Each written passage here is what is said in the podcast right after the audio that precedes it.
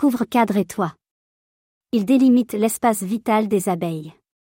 Une attention particulière de l'apiculture concernant l'espace où se trouvent les abeilles. Il protège des intempéries, plats, inclinés, chalets. On met parfois une pierre au-dessus du cadre pour le stabiliser davantage. Le toit est souvent ingué ou plastifié pour une meilleure isolation.